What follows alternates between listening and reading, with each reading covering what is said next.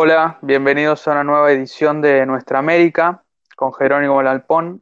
¿Qué tal, Jero? ¿Qué tal, Fer? ¿Cómo andás? Saludos a vos y a toda la audiencia. Hoy vamos a estar charlando de lo que fueron las elecciones en Ecuador, un hecho interesante e importante en la región y también con consecuencias que vamos a seguir viendo en los próximos meses seguramente. Eh, si te parece, arrancamos con las primeras preguntas. Dale, Fer. Genial. Bueno, ¿cómo y cuándo fueron las elecciones en el Ecuador?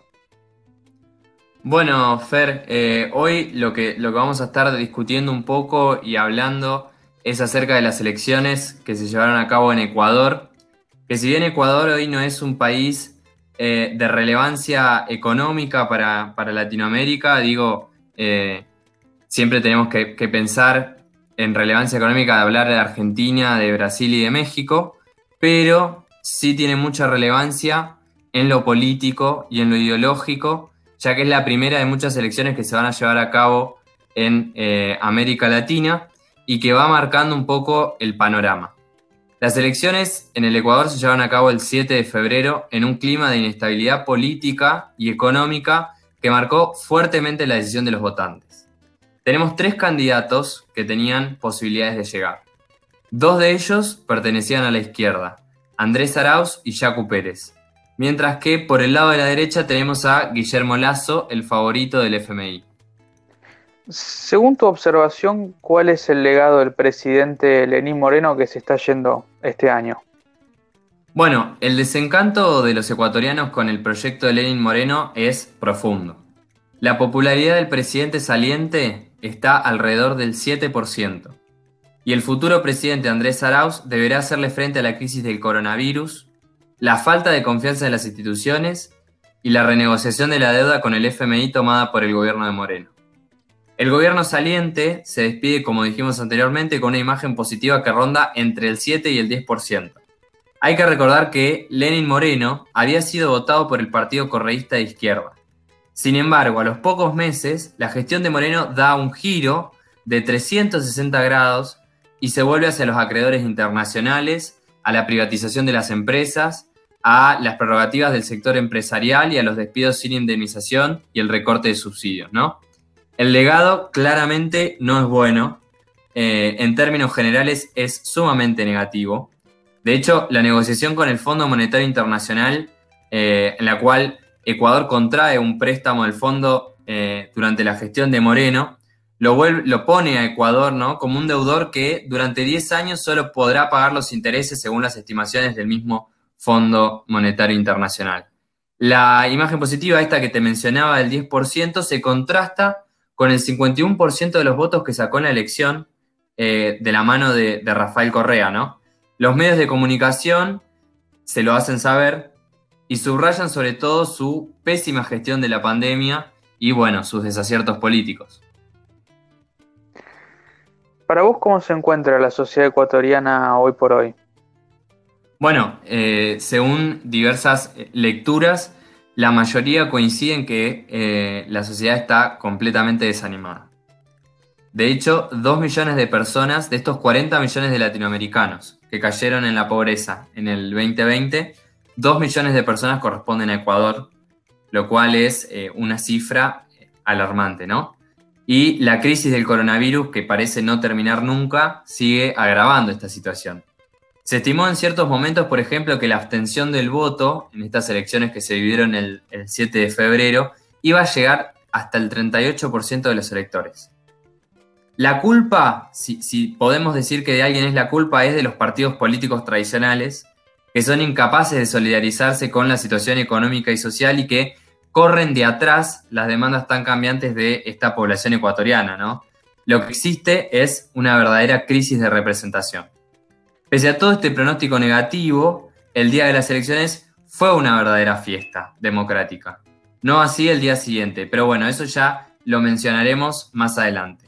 El ganador de esta elección es Andrés Arauz, el candidato preferido de Rafael Correa. Somos la generación que está construyendo la nueva historia de nuestra patria. Este ya no es el país de la desesperanza que este es el nuevo país que está en marcha, que ya es posible, ya es una realidad, no como promesa, no como oferta, sino como realidad palpable, cotidiana. Ya tenemos patria. Hace seis años Bolívar y Alfaro se despertaron para devolverle Nuestro pueblo dijo, no va más, basta de privatizar, basta de entregar nuestros recursos, basta de infames cartas de intención, basta de que aquí manden banqueros, financistas, acreedores, Fondo Monetario, burocracias internacionales, países hegemónicos. Se acabó la fiesta de los indignos. El Ecuador ya no está en venta.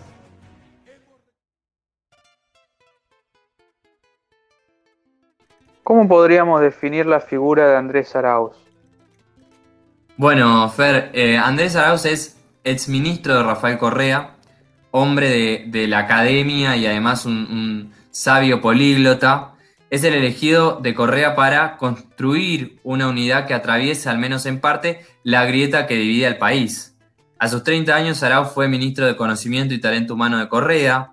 Dos años después, es decir, en el 2017, fue ministro de Cultura por poco tiempo, porque cuando el actual presidente, ahora saliente, Lenin Moreno, asumió ese mismo año, él optó por retirarse y abocarse al ámbito académico. Fue investigador en el Centro Latinoamericano de Ciencias Sociales y en 2017 fundó el Observatorio de la Dolarización. Actualmente es consejero ejecutivo de la Internacional Progresista, esta corriente que reúne a, a políticos, a intelectuales con tendencia progresista, socialdemócratas de izquierda y eh, muy acercados al famoso Grupo de Puebla, ¿no? Es de hecho una persona que acompañó a Correa, pero no desde la visibilidad.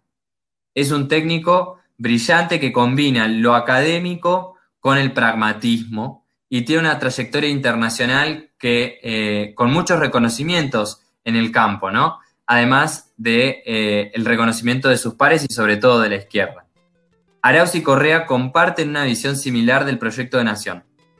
Ambos son economistas que dan mucha importancia a todo lo que tiene que ver con los bienes públicos, a los bienes comunes. Tienen hasta de hecho discursos similares contra la lucha eh, en cuanto a la privatización de las ganancias y eh, la socialización de las pérdidas, ¿no? Digamos, van en contra de ese discurso eh, liberal. ¿Por qué ahora uno es presidente aún? Bueno, porque Arauz es indiscutiblemente el ganador de las elecciones. Sin embargo, eh, sacó solamente el 37% de los votos, es decir, que no alcanza para obtener el poder ejecutivo en primera vuelta, por lo que deberá enfrentarse una segunda vuelta con el segundo candidato más votado. ¿Quién es este segundo candidato? Bueno, en realidad eh, creo que no, aún no lo sabemos con precisión y, y dudo mucho que en algún momento lo sepamos. Lo cierto es que Lazo sacó el 19% de los votos. Jacu Pérez, el otro candidato izquierdista, pero que tiene una agenda mucho más ambientalista de la de Arauz, también sacó el 19%.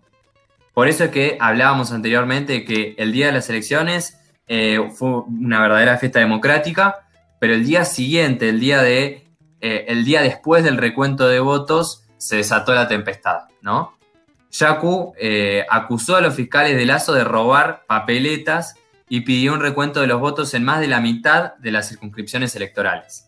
Es decir, el candidato que definitivamente gana es Andrés Arauz. La cuestión radica en quién va a competir contra él. Tras contar nuevamente los votos en un proceso que tardó mucho tiempo a causa de el coronavirus y, las lentas y pesadas instituciones que, que tiene Ecuador, se dictaminó que Lazo sacó el 19,74% de los votos frente a Yacu Pérez que sacó el 19,38. Sin embargo, como te decía, Yacu montó, digamos, eh, un operativo mediático eh, que, verdaderamente nunca se va a terminar de, de, definir quién fue el segundo candidato más votado, ¿no? Eh, de hecho, en Ecuador a esta situación la llaman la crisis de los porcientos y hace que aún más se descrea de las ya erosionadas instituciones democráticas ecuatorianas. Muy bien, ¿y cómo siguen estas elecciones entonces? Bueno, lo cierto es que eh, Arauz sea posiblemente el flamante presidente del Ecuador en una segunda vuelta contra Lazo, el candidato de la derecha. Ese 19,38% que sacó Jacu Pérez, lo más probable es que se vuelque enteramente por Arauz, dado que ambos son de la corriente progresista e izquierdista, aunque, digamos, tienen agendas diferenciadas. La segunda vuelta va a ser en abril, aunque se espera que de aquí hasta entonces no hayan grandes sobresaltos y Arauz sea el próximo presidente del Ecuador, ¿no? Bueno, está claro que es un, panorama con muchas, muchos pormenores y, muchas cosas a tener en cuenta en lo que es el juego político en Ecuador. ciertamente de las tensiones de la sociedad ecuatoriana sabemos, hemos visto en las noticias lo que fueron las últimas protestas en los últimos años. Eh, ¿Qué conclusión le darías a este episodio, Jero? Sí, eh, Fer, como bien vos, como bien vos mencionás, eh, no, no, solo la, situación económica y social de Ecuador, eh, digamos, se encuentra bastante convulsionada. la crisis del coronavirus, la caída en el precio de los petróleos no hacen más que agravar la situación, como mencionábamos anteriormente. Hay que recordar también que Ecuador fue quizá la primera de aquellas grandes manifestaciones que se desarrollaron durante el 2016-2017 y que se siguen desarrollando hasta el momento, digamos, podemos decir que es el nacimiento de la famosa eh, primavera latinoamericana, ¿no? En cuanto a, lo que va a ocurrir de aquí en el futuro, sin ánimos de hacer futurología, como, como siempre decimos, Arauz no la va a tener fácil. Va a tener siempre la sombra de Correa merodeando y, tendrá eh, problemas serios de gobernabilidad ante una población desesperanzada en las instituciones políticas y democráticas. De hecho, hay quienes comparan esta situación con la de Alberto Fernández y Cristina Kirchner. Yo no me atrevería a comparar ambas situaciones porque nacen de contextos distintos y porque aún queda, eh, digamos, mucha tela para cortar, como para hacer ese tipo de análisis comparados. Lo que sí te puedo decir es que por ahora lo que tenemos que saber es que si no ocurren sobresaltos, Arauz va a ser el nuevo presidente del Ecuador y le va a poner fin al pésimo gobierno de Moreno que se despide abuchado tanto en el ámbito local como en el internacional. Bueno, Ojero, me parece un análisis impecable de cómo está la situación, una excelente síntesis. Eh, esperemos tener resueltos los problemas que, tiene que encarar la región para los próximos meses, por, el bien de, de, la gente de Ecuador y por el bien de toda la región. Eh, así podemos ir ya cerrando nuestra, nuestra segunda edición de Nuestra América. Muchas gracias, Jero, por, por presentarnos este panorama. Muchas gracias a Offer y bueno, nos encontramos el mes que viene.